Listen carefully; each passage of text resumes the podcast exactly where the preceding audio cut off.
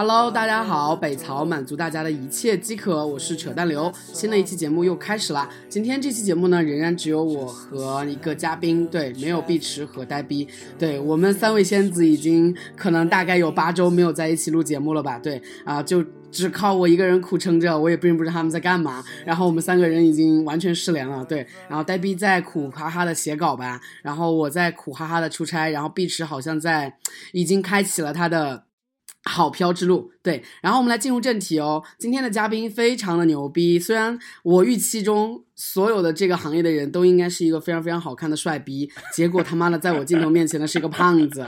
好的，然后我们来隆重的介绍一下来自某航空公司的小 B。Hello，小 B，给大家打声招呼吧。啊，Hello，大家好，我是某国有航空的一名普通飞行员，其实没什么好牛。哎，所以说。所以说，请问国有航空，我靠，谁他妈说你牛逼了？你妈！你他妈不要这样自我感觉良好。我说的不是牛逼吧？我说的是好看吧？哦，我说了牛逼，可能是随口一说的，你不要在意啊。对，然后国有航空公司有私有航空吗？中国应该没有私有吧？有啊，有商业化非常非常 OK 的吗？是什么？民航？民航都是，我以为民航局管的都是国资呢。最最出名的，比如春秋啊，春秋啊，这是民企啊。啊，吉祥航空、春秋航空，啊，它是什么？它是说有国资背景吗？这种国资背景倒不确定，但是航空公司应该可以简单来说分成三个 level 吧，一个国有的，一个是地方航空，一个再加一些民企这种。但真的要说完全靠私人去建一个航空公司，还是蛮有难度的这个东西。对，就航司的一个飞机要值多少钱呀？一般，一般啊一般几千万上亿都有吧？看什么机型，具体我也不太了解。我又不卖飞机，我只是开而已，我只是个司机啊。好的，好的，对，今天想请小 B 来跟我们分享一下飞行员的日常，然后比如说包括一些在飞机上的奇葩的事情啊，然后飞行员传说中的要经过体检，然后要查菊花呀，然后还有一些航司的权益啊，然后还有一些航空公司各个怎么去薅羊毛呀，然后飞行员的一些工作机制啊之类的。对，因为其实我很想了解这个东西嘛，所以说就想邀请小 B 来作为一个嘉宾，然后来跟我们分享。对，所以说现在就开始，对你先说一下你作为飞行员你是怎么知道北曹的哦。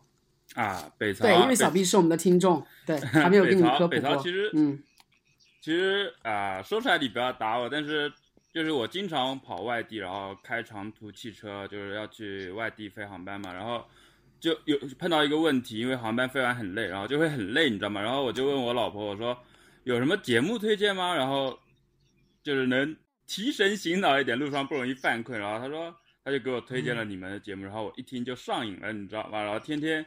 每天开着车就是听你们节目，然后就是提神效果特别好？对对对对对，所以说我们亲爱的小波同志和其他大部分的这样一个成年老朋友，都是他妈的把我们节目作为一个杀时间和提神的机器的。对，没有，所以说因为很有内容，你知道吗？你的脑子就会就不停的有想法，然后就真的转转转转转，就这样子。嗯，但是我老哎，那你从什么时候开始？从什么时候开始听的我们？小半年吧，就然后听你们很老的节目啊，就一直听了一段时间，就这样子。OK，明白。所以说，呃，我们的小波同学是从哪里毕业呢？然后你是怎么进入飞行员这个行业的呢？呃，就其实我是南京航空航天大学，然后但是其实我是从高考就是属于叫。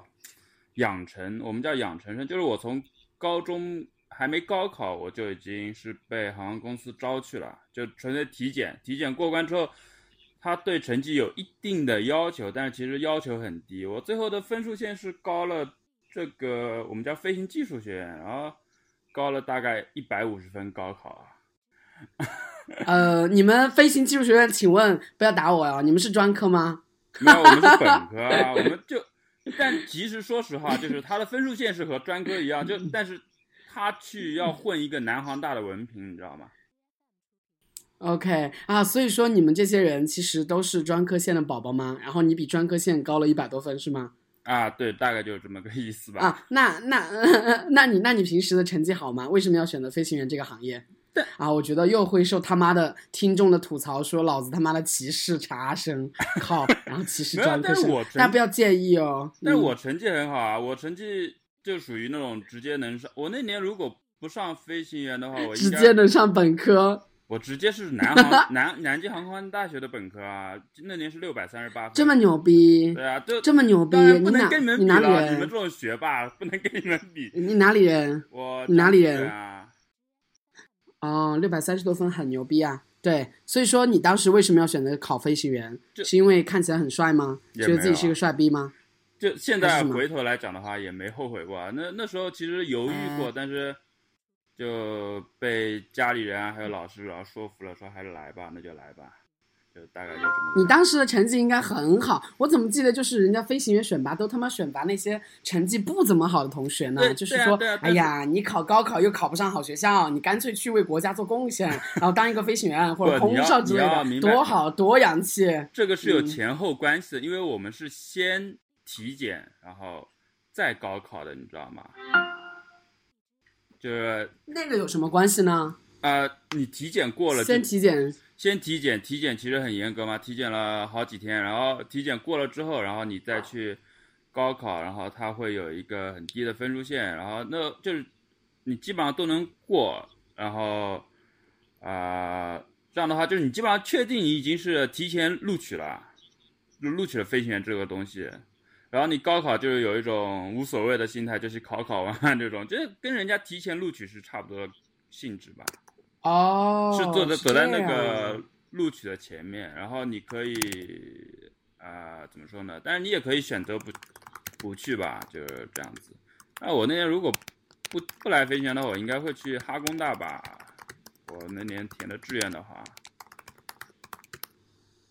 嗯嗯，明白。OK，所以说，嗯、你自己在呃填完志愿之后，你就佛系高考了，是吗？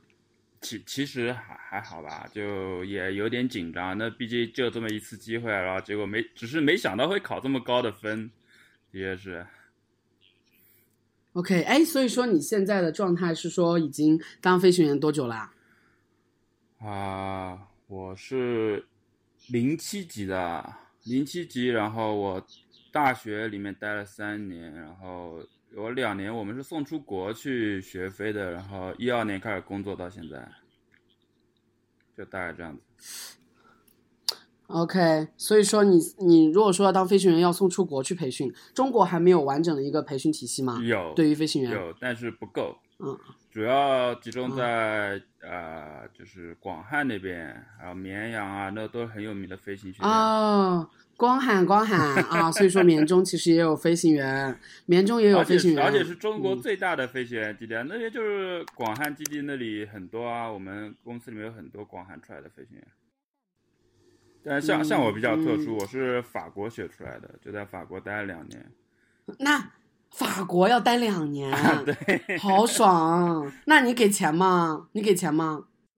我基本上如果说我自己一分钱不花的话，在那边可以做到饿不死的状态吧。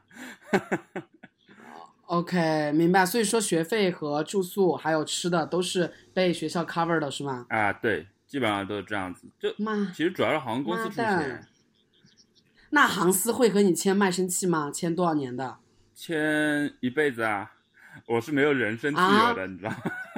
真的吗？对真的吗？真的啊真的，这当然真的吗？真的，什么什么叫一辈子？就比如说你可以跳槽吗？请问我你可以跳到那个其他的航空公司去吗？很难，就非常难。为什？么？因因为这个东西，因为这是国有体制。对我是属于一个没有人。我突然很有脑洞的，想到说，啊，嗯很有脑洞想到一个问题啊，我们先打断一下，就是如果说有一天你发疯了，然后你被法西斯或者说其他的基督教洗脑了，然后你想开向天国，然后就把飞机直接调成人工控制，然后你直接向上，然后就冲俯冲，或者向下俯冲，或者向上的去直接冲顶，然后想冲上云霄，这个是可能的吗？极端情况？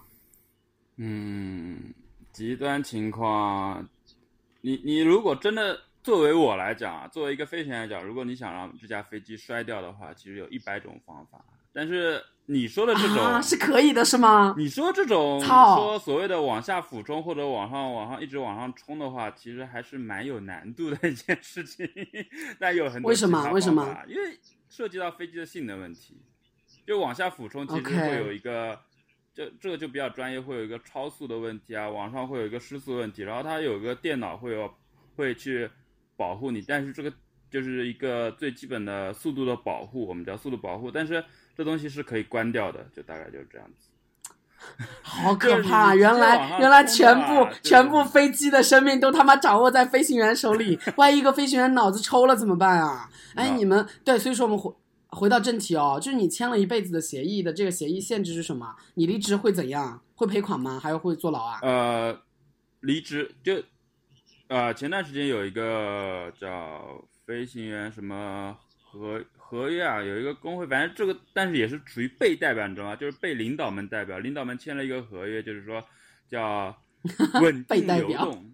你知道吧？真的就是被代表，然后稳定流动，就是说一个公司每年有百分之一的名额可以向外流动，但是这个百分之一其实是很小的一部分，就是基本上如果百分之一向外流动到哪里？就是你可以离开这个国有体制。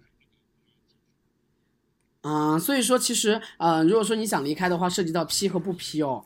呃，不光是批和不批的问题，因为怎么说？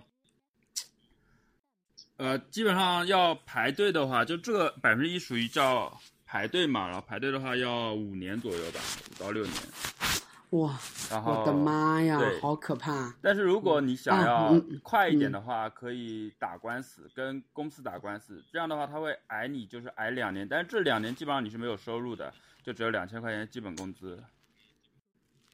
啊我靠，所以说真的是卖身契。对，你签多久？签了多少年？签了，签到死吗？签到退休？就不定期合同啊。然后我们说是，如果放到机场之后，每次我们每每半年有一次复训嘛，就去飞模拟机。我马上七月二十几号也要去了，就复训之后，你想每半年一次复训，每他这个合同就是他说是有时间限制，但是你每一次复训就要增加两年，还不知道三年。就半年一次复训，每每嗯半年你要增加两年到三年的合同，就是不定期合同，他就随时可以往上加，就基本上属于一直干到你退休为止啊。嗯，所以说这些老机长们都是已经有干到退休的吗？共和国有干到退休的机长了吗？当然有啊，但是都是部队出来的，就真的民航啊，因为这分呃，像我们是属于怎么说学院派，还有部队派，你知道吗？嗯学院派就是我们这种是啊、从一开始就是部队派，部队派飞飞机是不是特别虎啊？我操！啊，但是他们 手飞飞川藏线之类的飞得很好啊，只是可能因为年纪大了，理论啊、英语上面会稍微差一点。哦，英语重要吗？对于飞行员来说重要啊，因为开的都是老外的飞机啊。啊，所以说其实 working language 是英语是吗？在机器上的。呃，对，都是英语，就是各种。天呐！所以说，请问问一个根本性的问题，就是中国现在有掌控飞机的这样一个核心制造能力和技术吗？呃，怎么说呢？就是我的理解是造可以造，但是它的稳定性和耐用性上面还是有很大差距啊。就很多核心技术还是因为你知道，飞机其实是一个，它虽然是一个很高精尖的东西，很多最高科技的东西是直接用在飞机上，但是老外非常坏，你知道吗？它都是模块化的东西。人家说，它一样什么叫模块化就？一样东西坏了，它要整个去拿去嗯换，它是一个一个模块分开来的，就里面有比如说通讯设备啊，里面有一些呃 MCU，就是说我们的一个飞行电脑啊，甚至惯导啊，这些都是整个可以拆下来，你知道，然后它不让你自己拆，是直接拿到美国或者欧洲去换一个新的过来装上去，就这样子。整机吗？啊、基本上整机吧，就是它是属于有航材，然后就直接往上换这样子。但但这个东西，所以你里面，比如说里面最核心的几样东西，一个发动机，一个是惯导嘛，惯导，反正中国要追上去还要很多年，这里面涉及很多东西吧，我其实也不太了解，我只是一个普通司机而已。天呐，好可怕啊！那怎么弄啊？中国的 tech 的这样一个技术是不是落后我们西方很久啊？靠！啊，是很久啊唉，那 C 九幺九不是要出来了吧？但是 C 九幺九，嗯，我们继续说。嗯嗯，继续说，继续说飞行员的这样一个日常之前的这样一个东西，就是你们培训是基本上都会经过两年的培训是吗？一般是一年，法国比较长，因为法国人比较懒。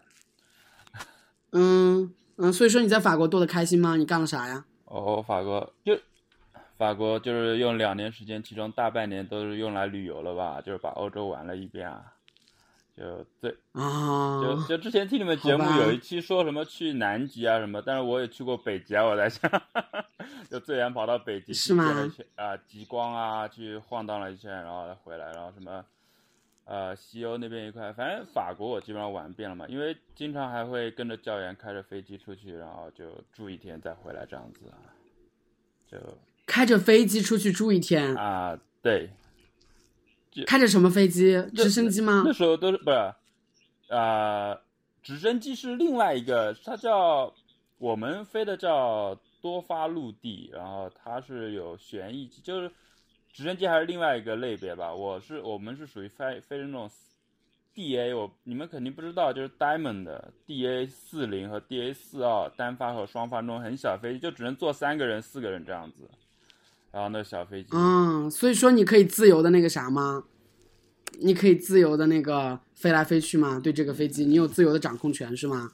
呃，有啊，但就可以一个人飞得出去啊，但是你得跟教，就是航校啊教员就是审批审批一下，就是告诉他们啊，我要去，我今天决定去这里，然后准备去多久，然后什么时候飞回来，这样子，就大概这样子，嗯，就好像我靠！所以说你那个着陆的点，着陆点你可以预约的是吗？就是我不知道，就如果说我们飞机要飞的话，其实飞机的这样一个 landing point 其实就是固定的嘛，对吧？着陆的点的话是需要预约吗？还是怎样呀？全球的机制协作是怎么做的呀？啊，怎么说这个东西？如果在国外的话，因为国外的话它是有分空域的，你知道吗？有仪表空域和目视空域。它在低，简单来说就是在低空它是可以随便飞的，但如果你要上到高空要飞得远的话，它是需要审批的。这是在全国全球都一样，但是国内就会又特殊一点。国内的话就是百分之九十几的空域都是空军在控制，所以你要。呃，低空空域并不开放，你知道吗？然后所以说是比较那你着陆点是可以随便选的吗？你那种飞机高楼都可以吗？还是说怎样？不可以，不可以，那必须要有机场那对啊，那机场的着陆点的话，你需要预约吗？预约，需要预约啊，就你得告诉人，啊，就是你怎么联系他呢？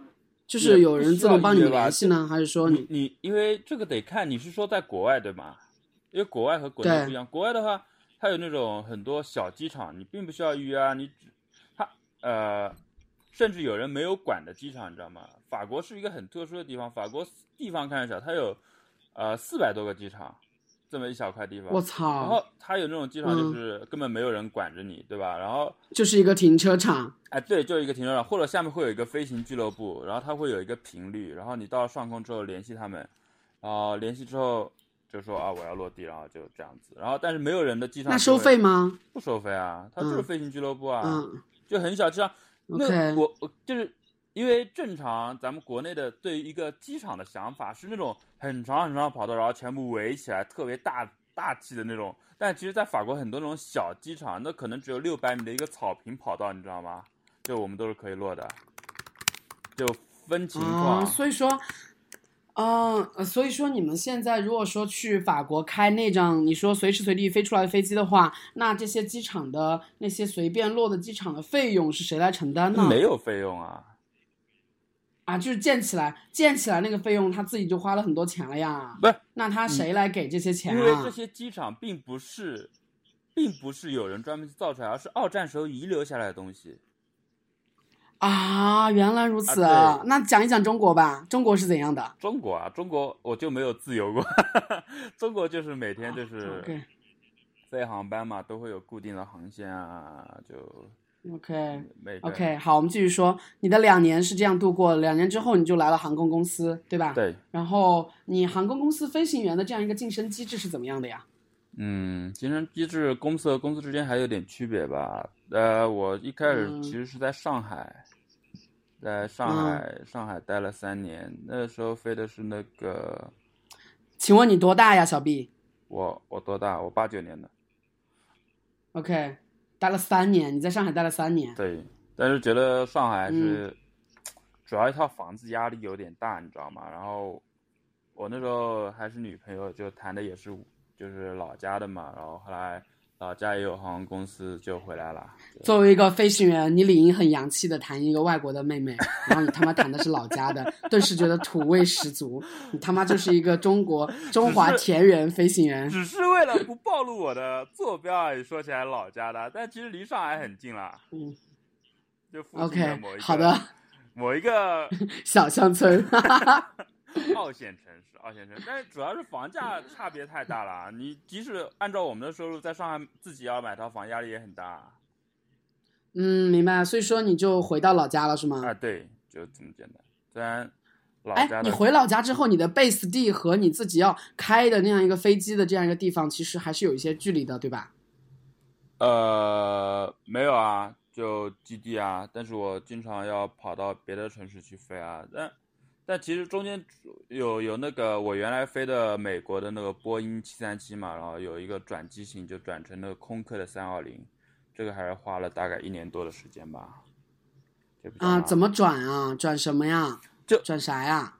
就刚才啊、呃就回国之前，就时间线来讲，就是回国之前我是属于只是一个叫商用执照，它只能飞一个嗯双发小飞机，我只是能带人而已。但回国之后，我们会有一个初始训练，初始训练就是说在模拟机上面那种模拟机，就是很高级的游戏机，然后它来学习，大概花二十几场时间，然后包括理论学习啊，然后来这就是初始训练，然后变成一个那时候七三七的一个副驾驶，然后一开始还有学员之类的，然后嗯如果要转机型的话，就是再去飞模拟机，就飞那个三二零的模拟机，然后变成一个嗯三二零的副驾驶这样子。，OK。所以说，我们来一个一个说啊。嗯我们首先说一下，就是航司的这样航司的区别，就是从薪酬、从航司的实力，然后从市值，嗯，来跟我们梳理一下各大航司的特点，八卦的特点也好，经济上的特点也好，策略上的特点也好，飞机的这样一个舒适程度也好，然后安全性也好，对。但我们但愿我们中国的所有航司都是安全的哈。嗯，嗯好，这嗯第一点，来分享一下。嗯呃，航空公司的话，做一个航司的 mapping。对，就分就我之前说了，分三大块，一个是国企，一个是地方，还有一个是民营嘛，对吧？他们的对，工资收嗯入也是直接差、有差距的。以机长来讲的话，国企大概在嗯百万多一点，然后地方能机长要工作几年？机长，我估计再过一两年吧。但但是国内还跟国外不太一样，这个东西是属于有中国特色的，你知道吧？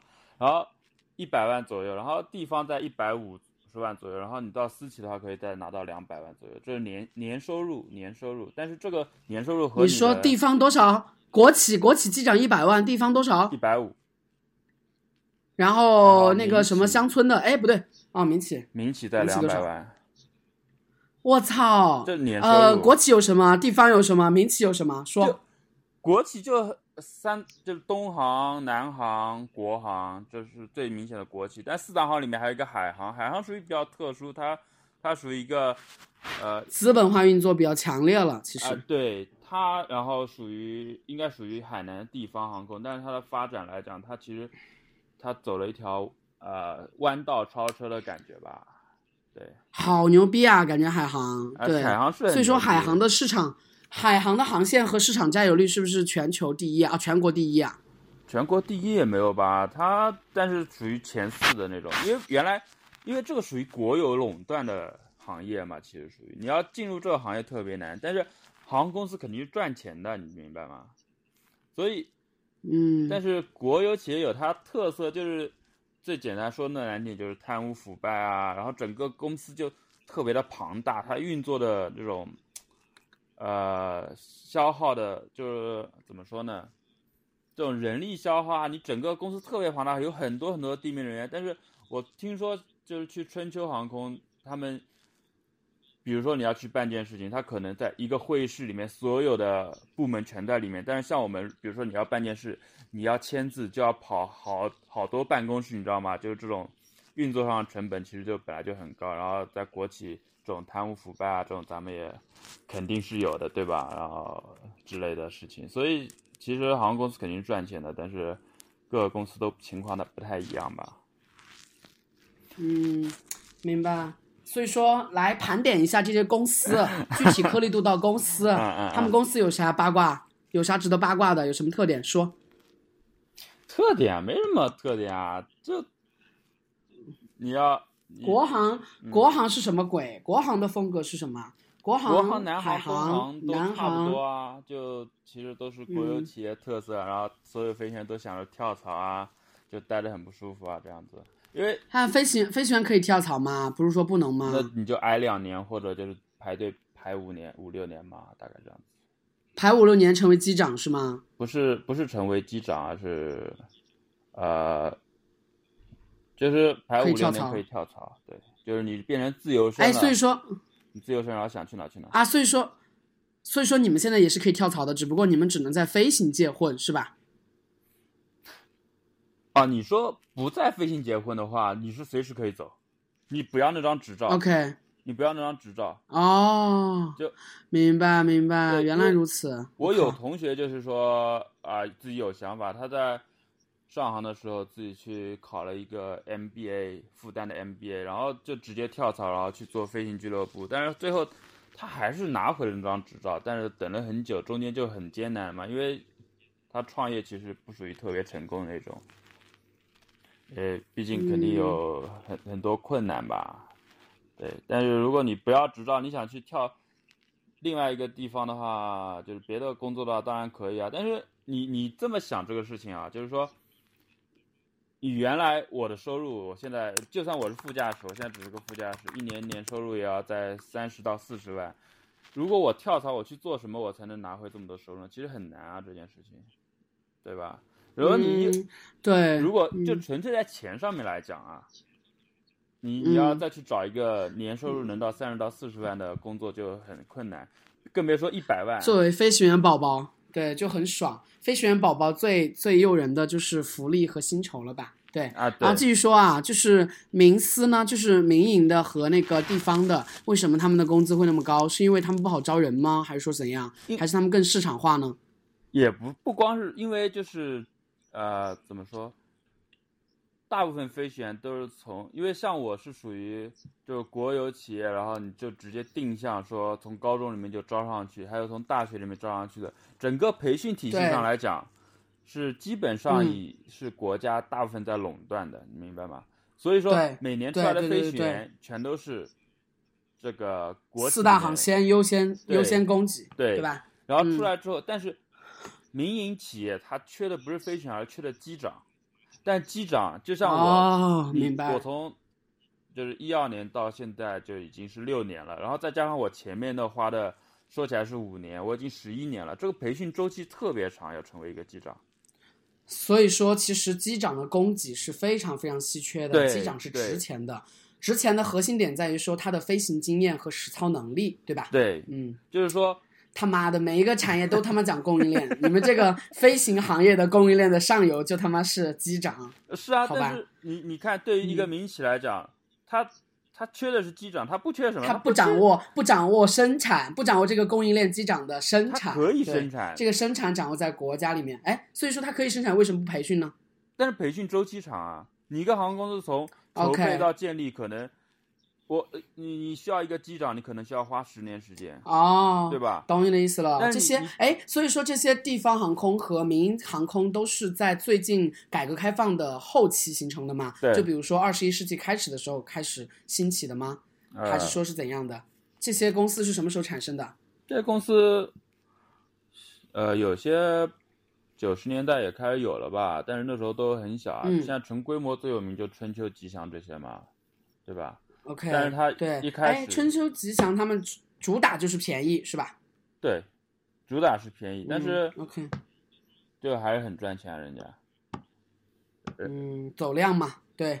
其实本质上就是一个本身飞机的库存可以因为便宜，所以说可以塞满，塞满之后就可以直接赚很多很多钱了嘛，这个很自然而然的事情嘛。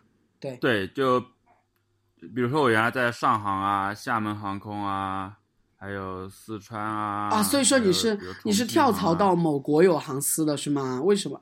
为什么要跳槽？上上航上航不一样，上航被东航吞并了，啊对他们现在是，OK，所以所以说你原来它是一个地方航嗯空，对，现在属于国企。嗯，原来如此，OK，对，所以说现在的这样一个航司下面，如果说你们自己作为飞行员，那你们的一个典型的一天，就比如说你们一个周期会是多久？你们哎。对，你们休息多久？然后你们一天飞多久？然后你们怎么去操作？然后怎么去一个城市飞到另外一个城市？怎么去实现人生的自由移动？能分享一下吗？呃，就是大概是这样子，就是民航局是有直接明确的规定，但是我们的规定就很蠢，你知道，就是说起来会比较复杂，但是我们会叫做是这样，七天内必须要有一个连续三十六小时的休息，然后我们每次上班是最多是十四个小时，如果延误能上到十六个小时，然后后面休息十个小时，就不在不不论白天还是晚上，你知道吗？就是什么意思休息休息十四休息十个小时的意思就是说，你们加上睡觉就十个小时，然后每七天轮回休息三十六天，对哦，三十六个小时是吗？所以说，所以说你们每开十二到十四个小时就休息十个小时是吗？呃，如果没过十二点的话是八个小时就之后第二天又会开是吗？啊，对，所以说就会正常的航班就是属于这样，因为人停，但是飞机是不能停的，嗯你知道吗？就一般正常的话会会有早班，早班的话就会在早上大概七八点就要起飞嘛，然后七八点起飞的话，就意味着你大概就是五点钟左右就要起来，然后去公司准备，提前一个多小时就要上飞机，然后就六点多我们就得到飞机上面，然后七点多起飞，起飞之后，如果说是本场航班的话，出去可能飞个四段。你之前看到就是出去飞四段，然后一天，比如说什么到个厦门啊，然后再飞个别的地方，然后重庆或者是重庆啊、昆明啊，大概这样子。然后这样子能连着干个三到四天吧，就为了满足叫连续任意的七天之内，你必须要有一个三十六小时休息，然后干个三到四天，然后再休息两天这样子。三到四天休息两天，然后这三到四天中每天要飞三到四班呃，不一定，有时候也会只有一两啊，班吧一两班的话你们就躺着是吧？在基地也不不会躺着，为什么会躺着？就出去就早上，比如说你早上七八点出门出起飞，然后飞到个下午两三点，然后开始休息，然后第二天继续，有可能第二天晚班，然后就如果晚上可能五六点起飞的话，延误就可能到凌晨啊这样子。所以说你们的你们的生物钟可能是错乱的，我们没有生物钟，不你好意思们的生物钟是以飞机 飞行为生物钟的。就硬调啊，就所以我，我的生物钟，我这是我个人啊，就是生物钟属于就是如果有机会睡觉的话，我可以一觉睡到中午十，就是十二点这样子，十一二点，然后就睡睡够了再说。我靠，就抓紧一切时间睡觉。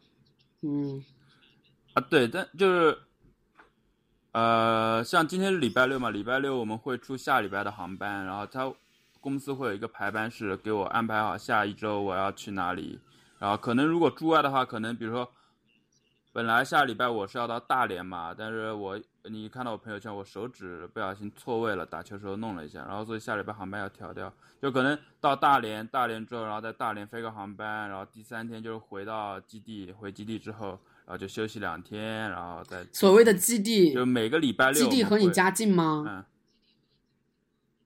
基地就我这个老家的还蛮近的，但是我经常要到外地去啊，你说所谓的回到基地是说，比如说你下一周的那个航班在嗯某一个地方的话，那你的基地是离这个地方最近的一个基地吗？还是说怎么什么鬼？就是你们有常驻基地的说法吗？就直接。对，就会有分公司啊，分基地啊，哦会有一个总公司就省内，省内这个是总公司，然后总公司会在各个地方，就是呃，会有一些呃，就是造一个基地啊，就在机场边上，然后里面有住的地方啊，有各种工作人员啊，然后帮我们安排好一切，然后我们就住在那里就好了。啊，那你平时回得了家吗？我就如果经常到外面去飞的话，就可能一个月只能回家那么几天吧，就可能有十几天都是在外面睡觉，然后开车啊，路就路上跑，永远就是在路上，你知道吗？所以说你们住宿条件好吗？就就大家住宿要求都比较高吧，所以都还行。但是比比如说你们大北京的基地就很破啊，我给你看过的。所以说其他的基地呢？其他基地都是对标威斯汀、喜来登之类的五星酒店吗？也不会吧，我好一点的博就多一点博尔曼，还有某就四星、五星也会有，但是不是一定会有的，就要看看情况，因为这个东西涉及到很多东西，你。这个酒店得跟公司签合约，你知道吗？然后这个合约，这酒店是非常想要拿这个合约的，因为大量的需求。我们公司基本上都，对，因为都是一层楼一层楼的包的，你知道吗？就那一层楼全是我们公司的人，这个这个是就是属于大头。然后我们你公司要呃你的酒店要拿下我们公司这个合约，其实是要就是拍领导马屁嘛，就是拍我们领导马屁，不然领导根本就不鸟你嘛。这样，然后就中间可能涉及一些，对吧？这种暗箱操作的事情，这我也就不太清楚了。但是我们只管住啊。我们从头到尾来梳理一遍哦。如果说你是要知道航线的话，其实你其实是不和飞机绑定的，你和的是一个人，人直接就走来走去，是吧？所以说，我靠，所以说航司的信息化应该是传统企业中信息化最好的，因为它涉及到非常密集的这样一个排列组合，对吧？它需要协调，而且一个协调就牵一发而动全身。比如说这个航司的这样一个呃某一个飞机上的飞行员他不能做了，哎，所以说为什么你们的群里还有市场化的这样一个交易行为？他妈的还可以交易 交易档期，在在你嘴里面，在你嘴里面说出来好高端，好专业市场化行为。就其实是呃，我来想想这个该怎么说，就你每个礼拜。会有发布航班，我们是有一个专门的软件的来发布航班。这个专门的软件是谁开发的？是你们自己公司的，还是说中国？是公司自己开发的，自己公司开发的。自己公司开发之后，然后它会有一个后台系统，后台系统上面其实电脑是可以全部自动给你排列组合，但是中间因为涉及到很多很人性化的东西，比如说领导可以申请不驻外啊，或者像我这个手指就脱位之后就肯定飞不了了，飞不了之后就会涉及到。我的什么叫领导？领导就是机长级别的吗？机长级别叫领导吗？不不不，机长机长也是属于一线员工，就是上去之后，我们会有科级干部、处级干部这些。OK，Anyway，好，继续说。我们是你先继续说。嗯，你的这个排期。然后，就它有一个后台系统，然后会每个每周会把航班排出来，一般周四开始排，排到周六，然后开始发布航班。然后我们不需要。我我可以就是几个月都不去公司一趟，我只需要跟着航班走，就就他给我排什么航班我就去，就这个是完全信息化，就是你说这种完全信息化过程。但是就中间涉及到，比如说我今天不想飞这个航班，但是我并没有理由请假，明白吗？明白。我我没有任何理由请假，因为我没有生病，没有干嘛。但是我今天可能有点私事，就这是很正常的一件事情，但。然后我们所以会私底下会有这种换航班的行为。OK，换航班行为，企业这边是怎么去看的呢？公司这边，公司公司这边其实是属于呃默认吧，因为其实并不影响安全，大家都是比较成熟的飞行员吧，然后就 就就想。但但这个东西很难凑，你知道吗？就是因为涉及到休息期，就我说那三十六小时休息期，还有这个十小时休息期，这个是属于规章制度，这个是不能打破的一个东西。嗯，你必须要满足休息期，然后要满足一些资质，这里面比如说这个机长和这个副驾驶能不能一起飞，这里面是有规定。什么规定？所以你要满足这些。呃，就前面说了晋升嘛，晋升之后，晋升之后。大概就是你模拟机飞完之后是学员，我们叫第二副驾驶。第二副驾驶里面分第二和就是一二三阶段，然后你第二副驾驶做完之后变成第一副驾驶，第一副驾驶还分一二三四阶段，然后一副我们叫一副四之后才是机长。那中间机长然后又分 C 一、C 二、C 三，然后就中间就会出现一些排列组合，比如说 C 一的机长就是新放的机长，你必须要跟成熟的副驾驶就要就是。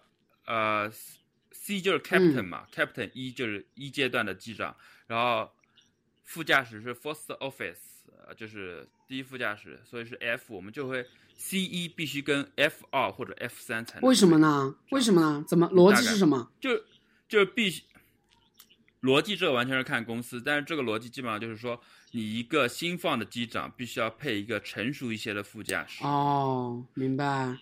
年纪很大的机长，年年纪大就比较成熟的机长，他可能已经经验非常熟了，你可以配年轻点的副驾驶。OK，所以说你们自己的这样一个交易，其实是可以自己在 APP 上去调的吗？还是说你们直接自己自己直接去？那自己直接去，你们是有一个 check，这个 check 就是要满足这个规则，如果说不满足就无法去到位，还是说怎样？啊，对，这个规则是自己来掌握。然后，如果确定这两个人可以换航班的话，你是去跟公司的领导讲，然后领导在后台，因为这个后台权限是只有领导导是谁？领导是谁？妈的，领导这个词太他妈土了，操！太他妈国旗了，领导，你妈，领导，我靠，什么鬼？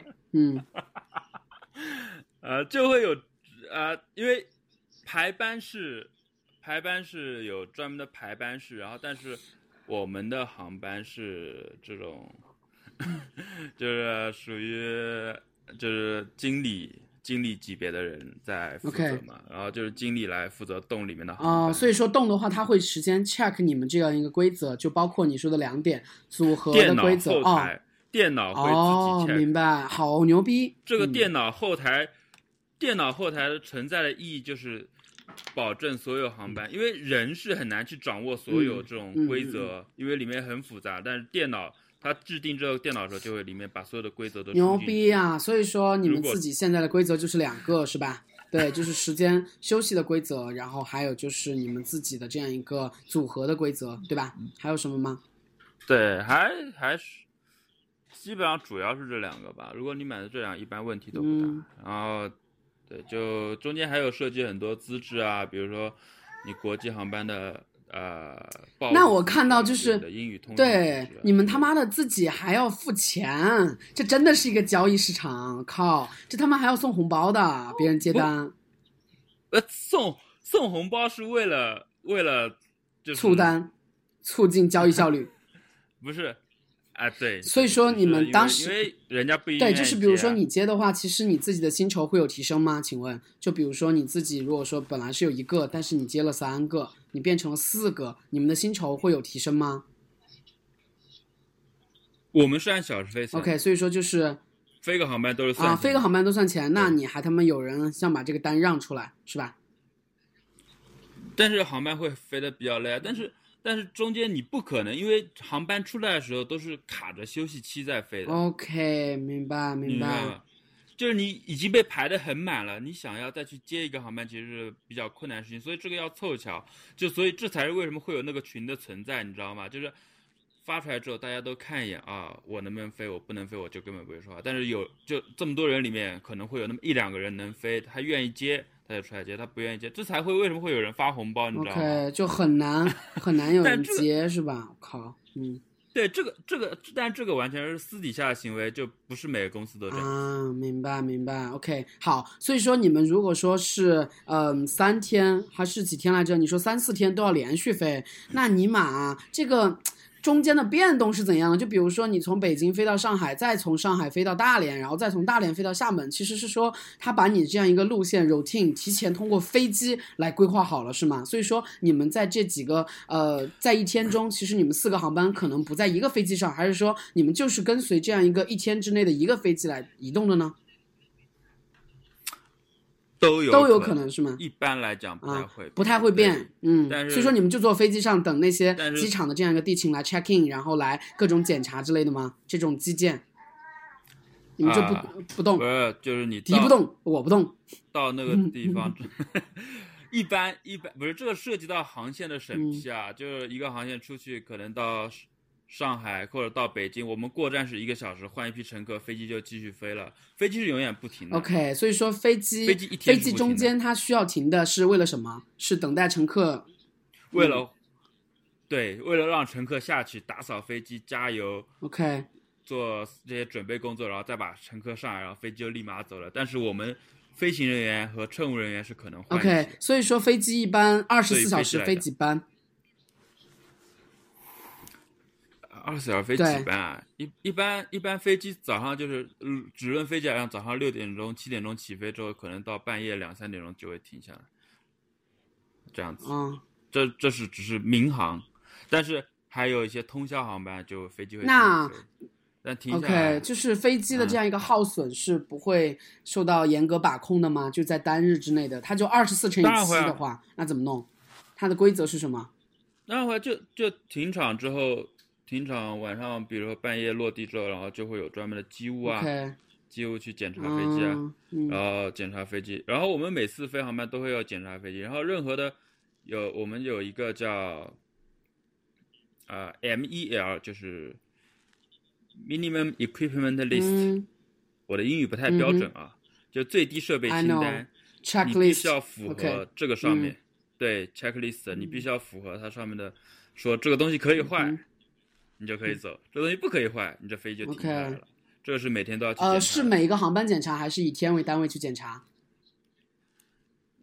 就呃每个航班都会检查，因为就是只要在地面上，如果一样东西坏掉的话，都会要去查那个能不能走。然后如果能走，就要机务来办保留，我们叫办保留，就是就是办了保留之后，我们才能走。OK，就嗯比比较影响大的，就是我们有一个系统叫做 APU，、就是辅助电源系统，就是后面屁股后面有个小发动机，那东西经常坏，一坏就半保留，但是半保留之后，它会有一个非常严重的问题，什么问题就是。说飞机停下来之后，它是没有空调的。然后呢，你们就必须待在飞机上。对，然后乘客也必须待在飞机上，乘客必须上来，然后就飞机会很热，然后一直要到启动发动机之后，它才会。那怎么办？啊？但是这个是属于特例，没没有怎么办？就那哎你们 会跟乘客怎么解释 机械故障，？OK，空调坏，我靠，好的，所以说是以机长的身份还是以乘务长的身份？我我们飞行的一般不会去涉及乘客方面的东西，这些都是交给乘务员哎。所以说乘务员和你们是分离的吗？就是你们会组合是吧？不是一个固定组合，而是一个自由组合。他们的群体每每天，OK，所以说他们的逻辑也是说一个 routine，然后他们会服务不同的飞机，然后也会和不同的空乘去搭档，对吧？OK，对对所以说你们每一周的话，如果说飞三四天的话，那比如说你的 base 地在上海的话，你的终点可能也会在上海，对吧？尽量还是说你其实就会驻外了呢？尽量还是会让你的终点一定会在上海，是吗？你的这样一个 routine 的终点呃，，OK，对，就是嗯可能上海，然后上海第一天出去之后，可能到北京，然后北京之后，北京然后飞一天，可能第二天到大连，大连之后休息一天之后，最后一天还是会应该会回到上海。一般 OK，所以说反正尽量让你们留有休沐休息的时间，对吧？就周末和 family 聚会的时对间。对对，OK，那他妈的没有 周末啊，不存在周末，所以说你们是反正就是以天为单位，对吧？就是以七天或者说几天为一个周期来休息三十六个小时。OK，那本质上来说，嗯你们的假期的数量，从绝对数量来说，是比常人多的吗？绝对是是我们我们是不嗯存在，我们不存在，我们所不存在任何假期、啊、休息，我们只有年休假。休息你要这么算的话，你要这么算可以这么。但是你们休息的是消消耗体力的恢复，是吗？你想说的是，都他妈是在恢复对查克拉啊，因。为嗯因为你想，如果我出去三天，我第一天是早上七点钟，我早上五点钟嗯起床，但我最后一天我经常会要凌晨四五点、五六点才回家，这是很正常的现象。我我最晚是前一天的航班，我飞到第二天早上的十点钟这样子，这很正常的。啊，所以说你们如果说是年休的话，是有多少天呢？有三十天吗？年休假吗？年假吗？年假五天啊，就就就这个是不是统一标准？所以说你们春节放假吗？节假日不放假，那是三倍工资的话，三倍工资吗会有三倍？OK，从来不放假，那你们平时过年的话，年夜饭你不能吃。我很少在家吃年夜饭。天呐，你爸妈会吐，你爸妈会吐槽你吗？呃，不会啊，就习惯了。就我就各种假期都不存在，然后就有一个疗养假，疗养假十几天。十几天干嘛？有补贴吗？可以 cover 你们出国旅行吗？呃，可以啊，就疗养家会有固定的地方，他们会签合同，然后公司会付钱让我们去住上一段时间，但是很少。所以说，所以说带孩子们去吗？你会带家庭整个去吗？其实我还没有去 过，但因为因为这个东西就又涉及到一些问题，我会换给别人嘛，就给别人用，然后我只是休假而已。换给别人的意思是什么？这个福利交易吗？他妈的福利也可以交易！操，你们真的是太自由市场了，这让我想起了华南地区和华东地区的一点点，就是在群里直接组一个团，然后大家团体购买一点点，然后再去分发，然后在图书馆分发。我操，这他妈就是一个交易市场。因为这涉及到一个问题，你你你你刚才说到就是可能会想带家人去嘛？因为其实它是有标准的，这个标准只够。两个人啊，所以说你说它是有 budget，所以说你可以自由的去呃 cover 这个 budget，但是你这个 budget 不能超，对不对？如果说你自己超了的话，需要自己给钱，所以说他就买你的这样一个配额，那怎么买呢？不需要买啊，就比如说我今年我我去年我把我的这个名额给了另外一个机长，那今年他可以还哦，这样。好的，那万一对这样，万一如果我有两份的话，我就可以带家人万一赖账怎么办？万一你跳槽怎么办？这个 deal 的时效性太差了，妈的，流通性问题，靠！因为因为没有这么严格，大家根本不在乎这些东西。OK，嗯，大家年收入百万会在乎这千把块钱的东西吗？好的，所以说那些那些休假的地方在哪里啊？哪都有啊，厦门啊，海南啊。这个呃呃，什么三云南啊，好无聊哦，啊，好无聊，为什么不是在国外？是很无聊。但另外一个福利就是说，对这就为什么还会有这种交易存在？因为我我我需要，我们会有免票啊，对，我们来拎出来一个东西，用飞行员的福利走一走。飞行员有什么福利啊？快给我罗列一下。哎，就免票算是给家人，直系亲属全员免票。直系定义一下，直系就是你的父母和妻子和儿子、女儿。对，还有老丈人那些都他妈叫直系，操！好吧，所以说就是你自己的父母和妻子的父母以及你的子女。免票是说，免票是说在这样一个对应航司的体系，还是说全国航司体系？啊，就对应对应航司的免票的权限是头等舱也免吗？还是说就是经济舱？没有，只是我们叫 open 票。，open 票就是就是说这个这个航班必须要有空座，我们才能上。呃，怎么 check 呢？是有一个网站是吗？这个网站可能是航司的这样一个账号网站，还是说怎样？不，没法 check，就是我们是能查到，但是你。你必须要就是要办登机牌嘛，你必须要到了那个航站楼，然后找到公司的那个，然后他帮你 check，就是说这个有没有满，所以就会用起来很尴尬，你知道吗？就经常有些热门航线，比如说我去个三亚，三亚绝对是属于热门航线，但是三亚这个航班就经常会满员，满的话我就上不了飞机。所以说你就直接只能等待下一班。对吧？等待它有库存的下一班。等待下一班。呃，那请问，如果说有库存的话，别人呃比你后买，你其实可以占到位置的，对吧？所以说你只是顾及前面的那些你已经占了的那些位置。如果说你现在有库存，那你就先 book 一个，对吧？我们不能不能 book，所以说你只能说到了机场之后怎样？等等等。等我们会有一个 deadline，就是说这个航班就是减载，我们叫减载，然后就是不再卖票。我操！然后万一万一就 deadline 之前订完了怎么弄？deadline 是什么时候？比如说十点起飞，它 deadline 是十点吗？应该是八点吧。起飞前大概起飞前四十分钟到五十。起飞前四十分到五十分钟，它不能 check in 了呀，宝宝。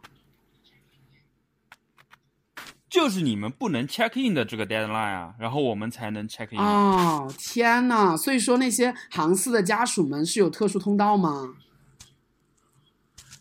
没有特殊通道，然后就是我其实自己是不用的，但是我家人用，每次就是会很赶啊。就，但但是会有另外一种情况，就比如说我在待那之前，我到了那边，然后我发这个航班上面还有几十个座位、十几个座位，那我就能直接上啊。因为最后基本上就最多有那么一两个很赶的人才会最后再去买票，因为那个票价很贵，你知道吗？嗯但如果剩了一两个座位，我就必须要等就确定没有人会买这两个座位，然后我那就是你们的家人们一般坐，嗯 一般赶飞机的动作就有点那个啥，有点尬，可能会等很久啊。那这样，就就是上那边等等了之后，然后最后我会打电话让机长想办法之类，这个就属于私底下的帮忙嘛。然后就，呃，因为一所有的航班都会空一个座位出来，那个是安全的座位，但是这个航这个是可以，哎我想科普一下哦，就是那个我经常看到跨国航班有一个人坐在安全出口，然后他好像是武警的感觉，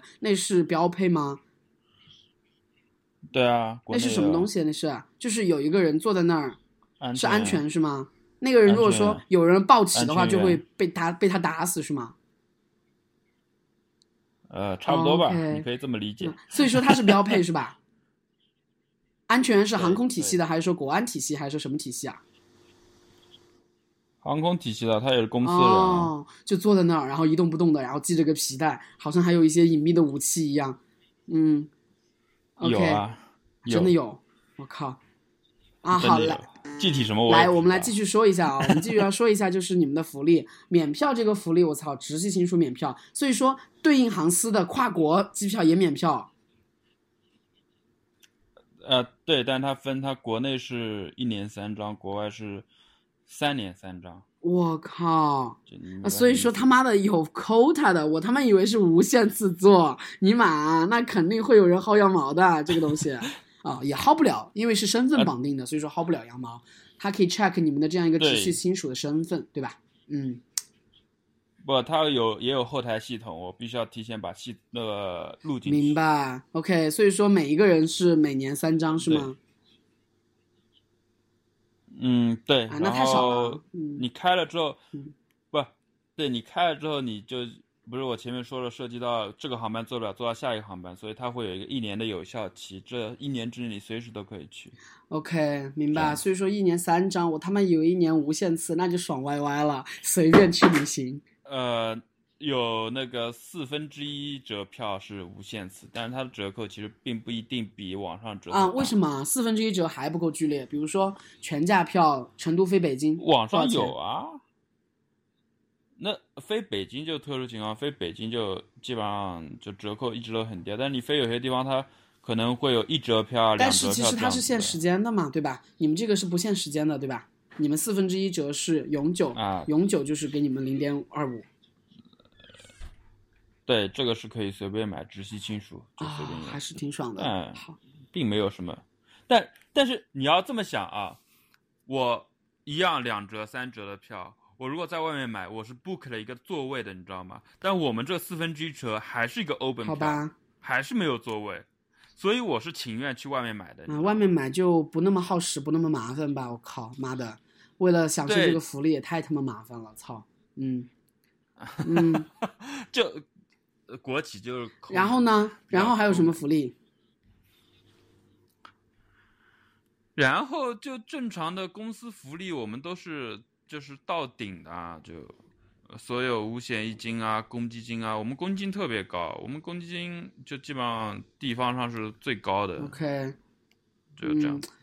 然后这主要都是显示在钱上面，其他没什么吧。然后我自己坐飞机肯定是不要钱的。我们因为就我是飞行人员，我上飞机是可以占用，就是等于说工作座位，我可以坐在驾驶舱里面。啊，所以说你如果说没有座位的话，可以在驾驶舱里面坐着是吗？对，我是可以的，但是你没有资质进驾驶舱的话，你就嗯，那你坐的话就待着就是是吗？就待着就可以了。对啊，就认识了机长了就聊聊天啊，然后就过来。这这个不算福利吧？这个嗯，如果说没有呢？如果说你不认识机长，也可以待着吗？可以啊，一个公司有什么不好意思？好吧，就打个招呼啊，我们可以查到机长的电话，然后打个招呼就很正常。呃，这个属于个人福利，但是我一般所以说你们自己有通道吗？就是你们自己有这样一个机组通道吗？就你们过安检呀、之类的，有的是吧？当然当然有啊，会有工作会快吗 OK，快啊那你们的执照是什么执照啊？我们会有个，我们会有很多东西啊，就登机牌啊，登机牌是过安检用的，就是就是属于进入这个机场区域的一个通行证，呃，然后还有我们的飞行执照啊、聘用证啊，就很多东西，还有一个体检合格证，主要这些东西都平时都要随身带的，上航班的话。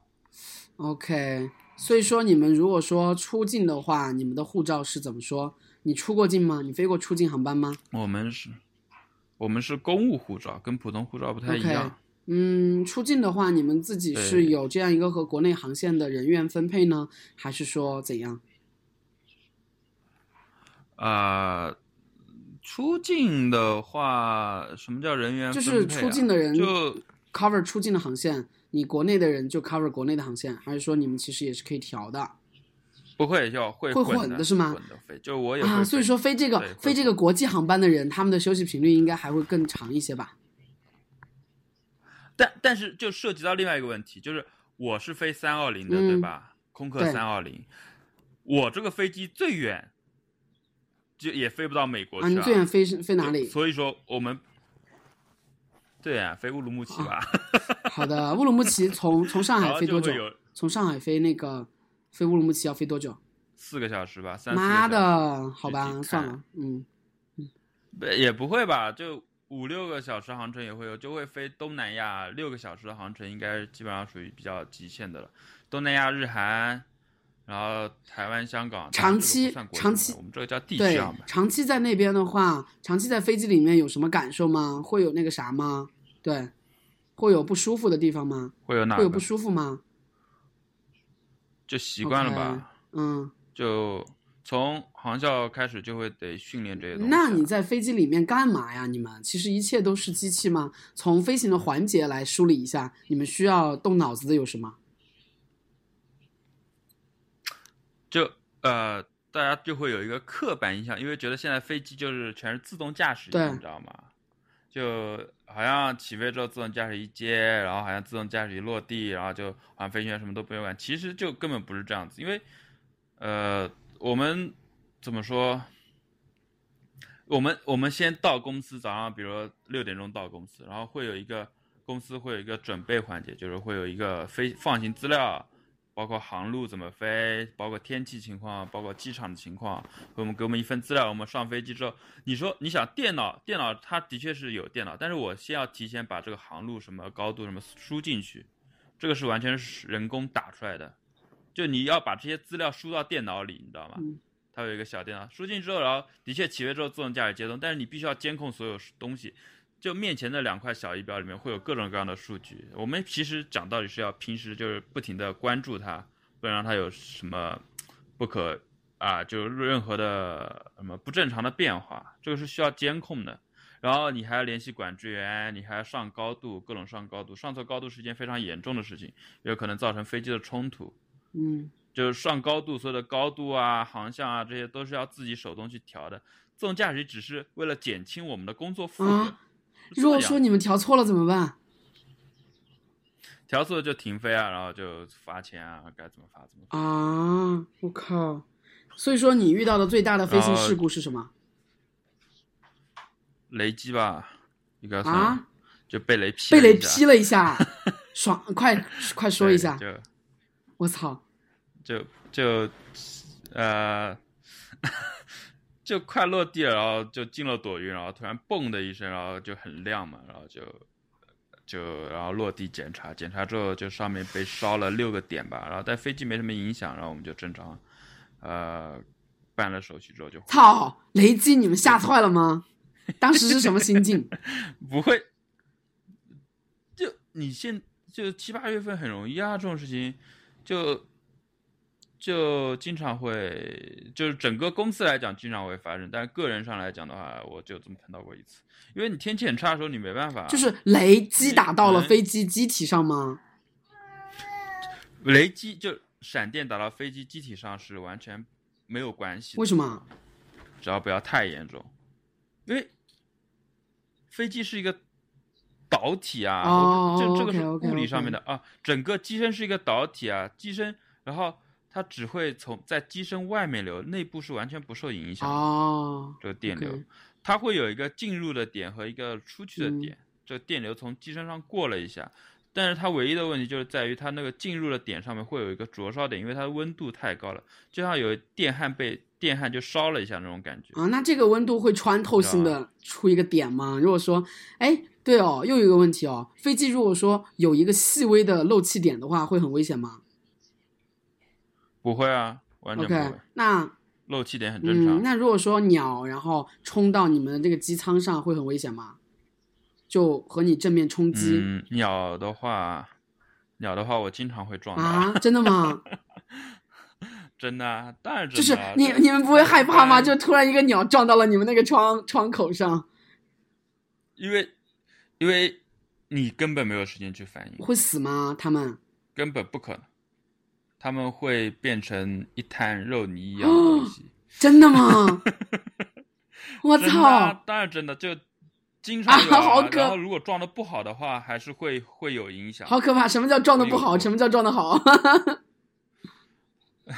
就他撞的位置不好，比如说他就撞了一个凹嗯槽，然后就凹进去了，你知道吗？然后那一块凹进去的话，我们会有一个放行标准，如果凹的太严重的话，这个飞机就不能继续飞了，要把那一块换。天呐就是飞机每一个每一个历史上的飞机都他妈经历过无数个鸟的撞击，是吗？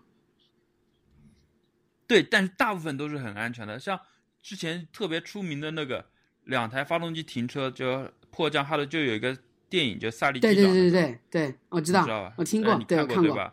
那个是属于非常严重的一件事情，因为它是一群大烟，那个鸟太大了，你知道吗？一群大烟吸到两个发动机里面。你要知道，发动机在测试的时候是那种就是这种吃的鸡，就是鸡直接往里面丢，这个发动机是完全不受影响，我靠，那大雁就完大雁太多了，是吗？大雁就是太多了。然后，萨利机长这个事情为什么牛逼？因为它是史上唯少数几次双发停车的故事事故，然后就是，而且它是世上唯一一起成功的水上迫降，没有人啊，为什么水上可以就是生存率那么的低呢？为什么？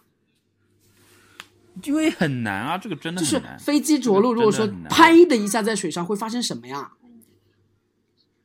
直接碎掉啊！飞机就碎掉。你可以去百度一下，对。就啊所以说你是看过飞机撞到你的机机窗上拍成一个肉泥的是吗？啊？你说对对对对，鸟鸟鸟鸟嗯，啊，我刚才以为啊你说对对对飞机啊，鸟的话，对啊，嗯就就就是飞着飞着，然后突然哎，啊，啪一个鸟过去，然后就听到嘣的一声，然后落地之后就检查，就那边直接是一滩一滩，我就不形容了，就很正常，就然后待会检查一下飞机有没有问题。我操我操，这操，好可怕！很正常啊，这是个泥是？吗？但是你看过吗？你摸过他们的身体吗？是什么样子的？有照有照片吗？要摸啊？我我还见过，就上面上面插了根羽毛在上面，就剩根羽毛了，然后剩下就一滩东西。啊，因为速度很快不快要。形容这么口味重哦，所以说，对他们的高度为什么可以飞到那个高度？是因为在起飞和降落之前吧？没有，一般一般是在起飞降落的时候才会碰到。但这个行业内很正常，但是我们会有一个报告流程，需要告诉上面，就是说这架飞机遭遇鸟击了，然后会需要报告会需要报告，包括雷击、嗯雷击、鸟击都需要报告。嗯，还有什么事故场景飞机景？不受影响。还有什么事故场景？是就就是说到事故，这个其实行业内有一个叫呃冰山理论，理论就是冰山理论，就是说你看到事故，其实在水底下隐藏了百分之九十的事故是大部分人看不到的，OK，你们专业人士也看不到的。就是很多很多嗯事件。啊、没有，我们专业人士内行业内会知道，就是真正让大众去知道的事啊。那有什么就是内幕吗？就比如说你们航空那些颠簸，然后那些很多很多很危险的情况，你们的这样一个预警啊、情景是怎样的？然后你们的这样一个处理流程会怎样？你们有过这样一个预案吗？然后你尝试过多少次预案？你们怎么处理的？你是说对，就是突然飞机就类似于什么飞机就要倒了，飞机就要那个出了什么问题了，然后你们要怎么办？呃，颠簸还好吧？颠簸我们一般会打铃啊，就告诉后面系好安全带，然后乘务长广播。这就主要其实天气原因还好吧？我们有那个气象雷达，嗯其他的原因，就其他非常极端的原因，然后要导致飞机要那个白了个白了，你们会启动什么程序？就我们首先一个模拟机，你知道模拟机的存在意义就是为了这种训练。对，我们我们飞的模拟机是永远那个飞机是各种坏，什么东西都会坏，你知道？然后因为我现在飞的空客会比较先进一点，在在出现故障之后会跳出来一整六，就是在那电脑上面会显示接下来该做什么，我需要做哪些程序，这是电脑上会直接有显示，我只要按照我们那个叫 ecom。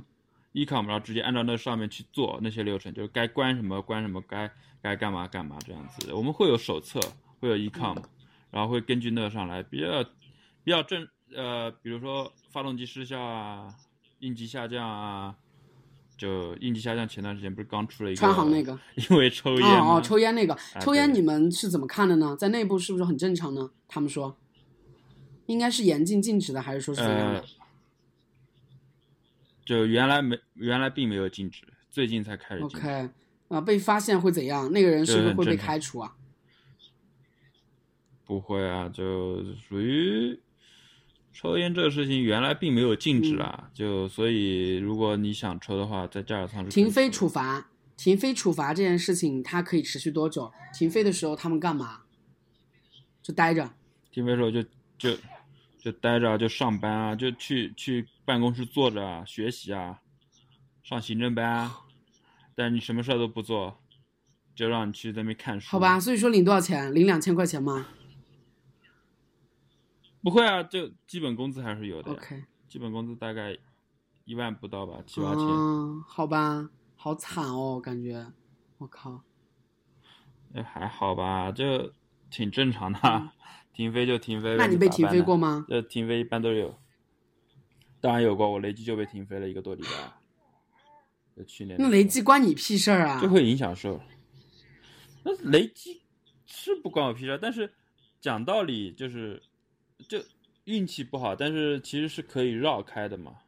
但是我们并没有选择绕开。什么叫绕开？就是因为你那边 就因为有气象雷达，气象雷达能扫那个云，你知道，我们能看出来这个这个天气的强弱。我们是可以选择绕得很远，或者就是直接穿过去，因为我们会评估这个天气情况。我们会会里面会分等级，会绿色的、黄色的、红色的。如果你你你去百度一下那个天气雷飞机上的天气雷达图，你就看得懂了。那个会直接显示这个天气的强弱、强度问题，然后我们会评估一下能不能直接过去，还是会绕开它。嗯，大概这样子。明白。哦，所以说是这样的。那你们头等舱的那些餐食，还有经济舱那些餐食，是从哪里来的呀？是机场给你们供给的吗？会公司就会有航食啊，公司其实航空公司会涉及很多部门，就会有一个部门叫航食，然后他们会专门烧烧了菜上，就是直接送到机场上是吗？就直接送到飞机上。那头等舱你们你们司的头等舱怎么样？我，嗯，就那么回事儿吧。那空乘会伺候你们吗？空乘会啊，就会给给我们，就是投喂点吃，就吃的啊、喝的啊之类的。因为我们是一般是不允许离开座位的啊，除了上厕所。你们有独立的厕，独立的洗手间是吧？跟头等舱一起啊。哦，头等舱一起的洗手间。OK。对。就，呃，其实没头等舱没什么特别的，但是看着就很贵啊。然后就有时候自己也可以到后面去坐一会儿啊，享受一下。有什么好享受的啊？你们作为飞机那个就没有那样一个稀缺的感觉了，就也没有那样一个尊荣感了。对只有买了钱的，然后可以在众人的注视下走向头等舱，然后还在众人注视下被经过，那个感觉才叫头等舱，好吗？这才是头等舱值钱的地方。还有一些非常非常多元化的服务，让它值钱了。像我们往那边一坐，然后空姐都是自己人，然后就根本就不存在服务这么一说，然后就给我们点吃的，然后就自己待着就好了。往那边一坐，你们不是不能离开座位的吗？你就体验一下，然后又回去。那有有时候，啊，没有那个，就是有时候头等舱没有人啊，然后之类的，然后坐飞机的时候可以。所以说三十你们是不是开死般不让飞机啊？妈的，三十有人在飞机上吗？年三十儿，你看，当然有人在飞机上啦，我还有跨年的呢，我靠，很正常啊。我去年过年就是在飞机上过了，就是在去深圳路上，然后飞到一半，下面开始放鞭炮了。啊，那你们听得到吗后？你们听得到鞭炮吗？听不到，但是会看得到啊，看得到就是整个目视范围全整个就是邦啷邦啷邦啷，就全都在你拍那个照了吗你拍照了吗晚上拍不清楚，但是我有是那个视频啊，这整个中国大陆上。整个就是成片的几百公里范围之内，整个全在哦，我觉得飞行员最好的福利就这个了，感觉世界在你脚下的感觉，我靠，太爽了！快把快把那个视频给我看一下。嗯，看不清楚啊，就晚上拍的晚上。所以说你们在飞机上跟那些乘客过年了吗？各位乘客，请春节快乐。这这种事情一般都是 OK，乘乘务长多少钱工资啊很少会两一两那万那么便宜乘务长不稀缺哦，看来，个空少、空姐不稀缺，稀缺，因为嗯，不稀缺，因为你培训半年就能上岗了所以说空少、空姐还是一个劳动力岗位，不是一个技术工人，对吧？不是一个技术岗位，是一个劳动力岗位，它的核心能力在于说长得好看但。是你也，啊、也不是嗯吧？但是你关键时刻，嗯，你还是得靠着他们。要组织就如果出现了事，嗯，如果出现了这，当当然我希望一辈子就这么平平稳稳的就过去了。但如果出现了事故的话，真正去救乘客的就只有就是空姐是他们的职责，我们的我们职责是保证飞机的安全落地嘛。哦，明白了。所以说这个是协作，对，然后哎，好可怕。对他们是负责来疏导旅客，然后包括后面的整个呃，比如上。比如说救生艇啊、下滑梯啊，这些是他们的任务，但是我们任务是要保证这飞机的安全，我们是要机长是要最后一个下飞机的，我他是一直要待在驾驶舱里面，不管多大的事故，这样子。我靠，我那靠是什么等死吗？如果说死了怎么办？不是等死啊，那你这个就是你的职责啊，乘务长和机长是负责最后巡舱，然后检查飞机上没有任何旅客，然后才能下飞机的。兜底最后的这样一个结果，乘务长和机长。对，这是他的职责。就其实你论飞行技术的话，就是可能副驾驶和机长、乘数副驾驶和机长其实都差不多，但是就飞机机长会多一个职责，就是说，对，这是他所以说你是副，驾吗？就是你现在是副驾几啊？我现在是副驾。嗯对，唉，人生哎，所以说你们的空少和空姐都漂亮吗？你们航司的，你们怎么选拔空少空姐的？我又不负责选拔他们，那就每年都会招啊，招了，因为这个，呃，空姐的空少的流动性会非常大，每年会有很多人辞职跳槽，因为他并不会签这种，呃，长期的合同，啊，对，然后，然后所以每年都会招很多，然后每年还是不够，然后就会有那种年很年轻的小姑娘啊，然后就会去应聘，但是然后到了这里面之后会发现压力很大，压力在哪里？他们飞也是和你们一样的频率但他们比我们飞的还要多，啊。对，我们一天是我们是飞行时间最多是八个小时，他们可以做到十二个小时。你要知道，在天上十二个小时，就意味着在地面上可能要待到将近十八、二十个小时这样。我靠，那他妈的他还要代购，那些空姐代购，他他妈神话吧代购，太累了，代购个屁啊！还他妈要聊天，还他妈要销售，怎么可能？但是你这种国际航班的话，就一般他们还是会喜欢去买单，但是这个其实是一般是禁止的。哎，国际航班如果说十几个小时的话，那他们休息多久呀？一个十几个小时的航线，那他们落地之后是不是又要休息一次，然后就轮番飞呀？啊、一般会过去休息一天吧，休息一天又开始啊一？天到两天，好。吧，啊，对，然后但也有会休息三四天，这个就是你看公司我觉得很爽啊，就是又是一个免费的全球旅行。如果说开国际班的话，国际班那些人是不是基本上把所有全世界都玩光了呀？呃，也不会吧，他们也都是固定，一般固定就去那么几个地方，你并不会全，就是去的都是那些大城市啊，比如说悉尼啊，然后温哥华啊，然后好吧，可能他们真吐了可能对，嗯。啊，但是你去多了就觉得就那么回事嘛，可能。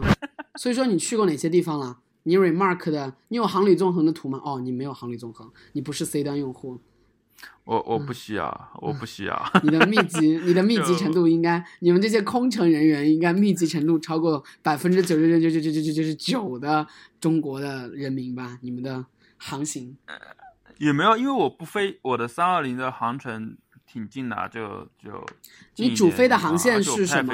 你航主飞的航线是什么航线？我主飞国内，主飞国内什么城市很少飞国外。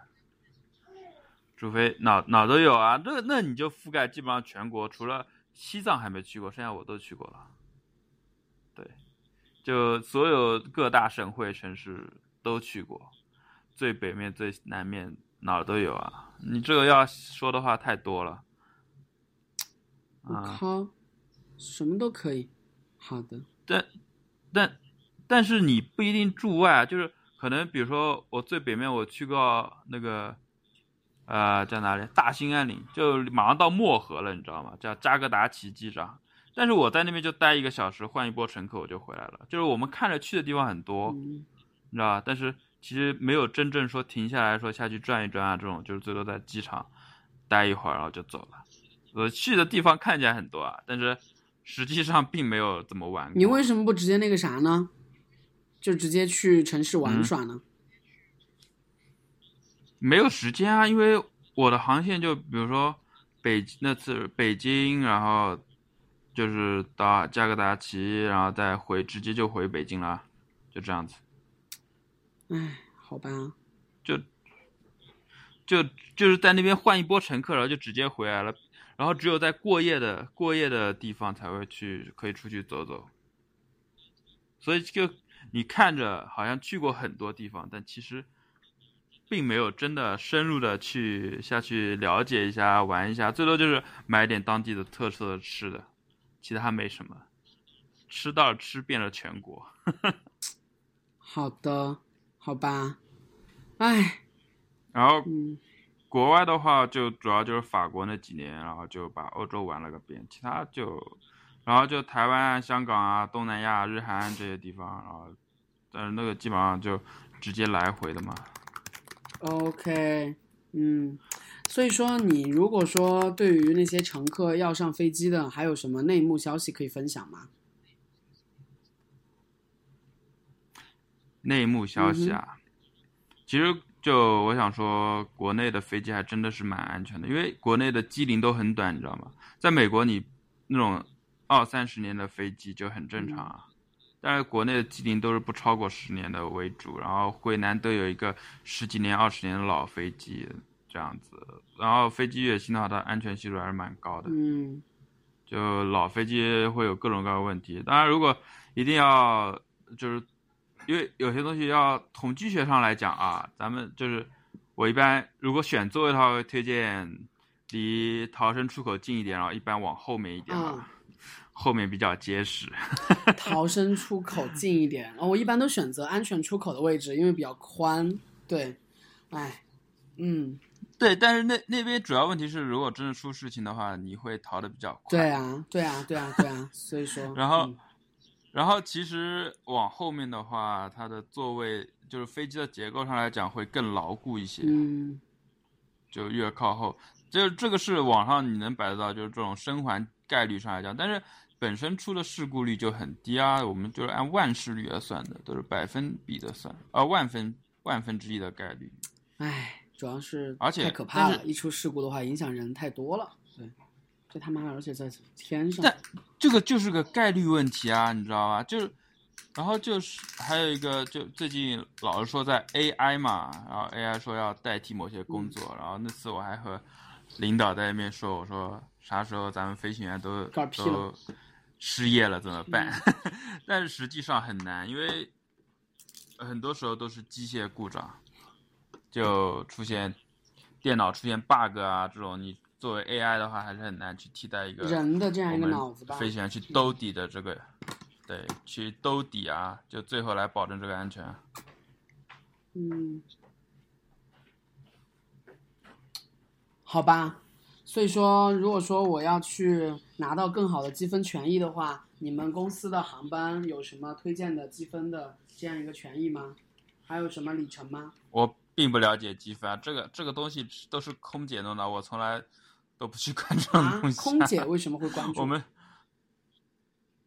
空姐他们会比较了解吧，因为我根本不 care 我们公司什么积分之类的东西啊，哦我自己坐飞机又不要钱。空姐他们坐飞机也是同样的福利吗？请问？空姐也会有免票，好吧，但他们他们的审核会稍微困难一点吧，因为就要走流程啊，然后我们的话会比较给面子一点，就随便弄弄就好了，然后就办个票好，吧，好吧，好，今天被上了一个关于飞行的飞行员，然后空姐，然后飞机的一堂课。嗯，好，这感觉聊的好官方啊，为什么很官方？我觉得这些问题都是我关注的问题。还有什么可以八卦的点吗？比如说，因为因为这些这些点都是已经被就是被很多人问起过啊，然后就永远你知道就是干这一行，然后就所有人没事就问我就是啊、呃比如说你最开始问我那个问题，说你们坐飞机是不是不要钱啊？是不是能买到很便宜的机票啊？我这辈子我自从当了飞行员之后，然后就天天在被任何一个陌生人认识我之后，第一句话就是哇你们然后是不是第二句话能够买到一般作为男的的话。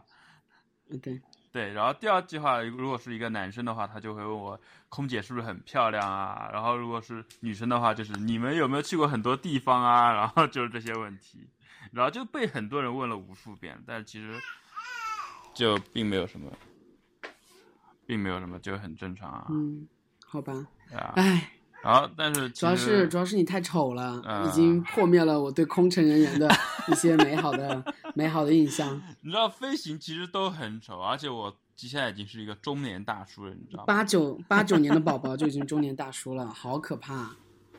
哎对啊，对但是你知道飞行是件很熬人的事情，你的生物钟很乱啊，然后那你们你们退休的周期是五十岁吗？还是四十五岁啊？就和正常人一，样啊。太累了，真的太累了。靠，对啊，然后我我所有机长卸顶都卸的特别早，你知道发际线都特别高，然后皮肤小就特别逼小差逼小 B 已经画发际线已经快退化了，对，哎，真的好可怕，真的是中年老大叔的这样一个形象了。不是，但但是这个东西就是说，你只是用，因为啊、怎么说，用身体健康和自由来换取这个经济效益。妈的，我这个我一定不能成为 四年后，我一定不能成为像你这样的一个叔叔。操，太可怕了，太可怕了 啊！不是你这个东西，啊，我怎么说呢？但是至少家里人过得还蛮开心的，就至少经济上没有任何。好，的，好的，嗯，嗯，对啊，就我觉得还还是没有后悔。哎，所以说你们遇到过就在飞机上啪啪啪的场景吗？没有啊？怎么会有这种事？好吧，不会有啊。在飞机下面这种八卦还是蛮多的吧？有八卦吗？飞机下面的八卦是说空乘内部的八卦吗？就没有啊，出去住外就有很多八卦啊，但是这属于公司内部吧，我也不太好讲吧。但的确是，但是但是你们他妈天天见不到。面的，就是你们又不是固定一拨人见面，你们和谁熟啊？但是就这个范围之内啊，就但是就还好吧。你这个东西怎么说呢？只是只能说任何一个圈子都知道吗？我很想住那个从北京飞广州有一个两层的飞机，我不知道你知不知道那个型号，好洋气啊！啊天呐，这二层是不是有床啊380？二层是可以躺平的吗？呃为什么是有两层？好好可怕！所有这种大飞机都可以躺平啊。唉，好爽！如果你去，就但只有头等舱、公务舱才可以躺平啊。我有坐过太贵了，妈的，好烦啊！好想好想好想免费免费坐头等舱，然而我并没有钱，好生气。你可以让你们公司去给你们报销啊啊。，我们老板都是坐的经济舱，好吗？谢谢你了。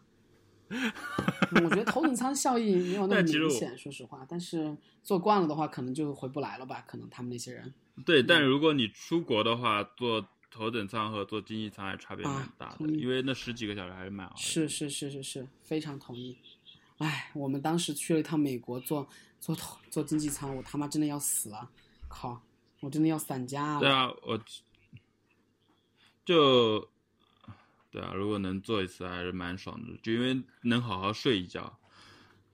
然后就出出国，我之前去欧洲，然后结婚之后度蜜月去欧洲的嘛，然后就坐的头等舱。然后你这种长相还他妈度蜜月？你怎么？么这么牛逼呢？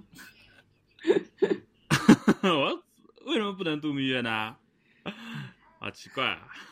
中年叔叔，中年叔叔没有权利度蜜月，不好看的人没有权利度蜜月。为什么？没有这个道理好吗？但我有钱啊！好的，好的，嗯，好，OK，我们本期节目就到这里，谢谢小 B 的时间，幺七七零幺二六六二四幺，幺七七零幺二六六二四幺。另外，我们五周年马上就要开幕啦，请大家关注我们的微博、微信官方公众号来买我们的票。对，而小 B 也是我们的听众，如果说他有时间在驻外的话，他带着他的儿子和妻子一起来参加我们的五周年。啊，对，如果有空的话，嗯大概率是没空吧，我听下来可能对。OK，对啊，因为旺季不让请假，如果有空一定会来。好，那就这样。好了你看看我儿子要不要？嗯，好啊，我看看你孩子，好我看你孩子拜。嗯啊，等等等，别把我拍进去，别把我拍进去。Hello，在睡觉。这位也是草友吗？没有，我带的就是我老婆啊，然后她推荐了我你你们的节目。Hello，Hello，好好巧哦。她听不见，我戴着耳机啊。哦，OK，那你不是要求戴耳机吗？对，要戴耳机才不能公放。我们先结束录音，好吧，然后再聊。好，拜拜。嗯嗯嗯，结束录音。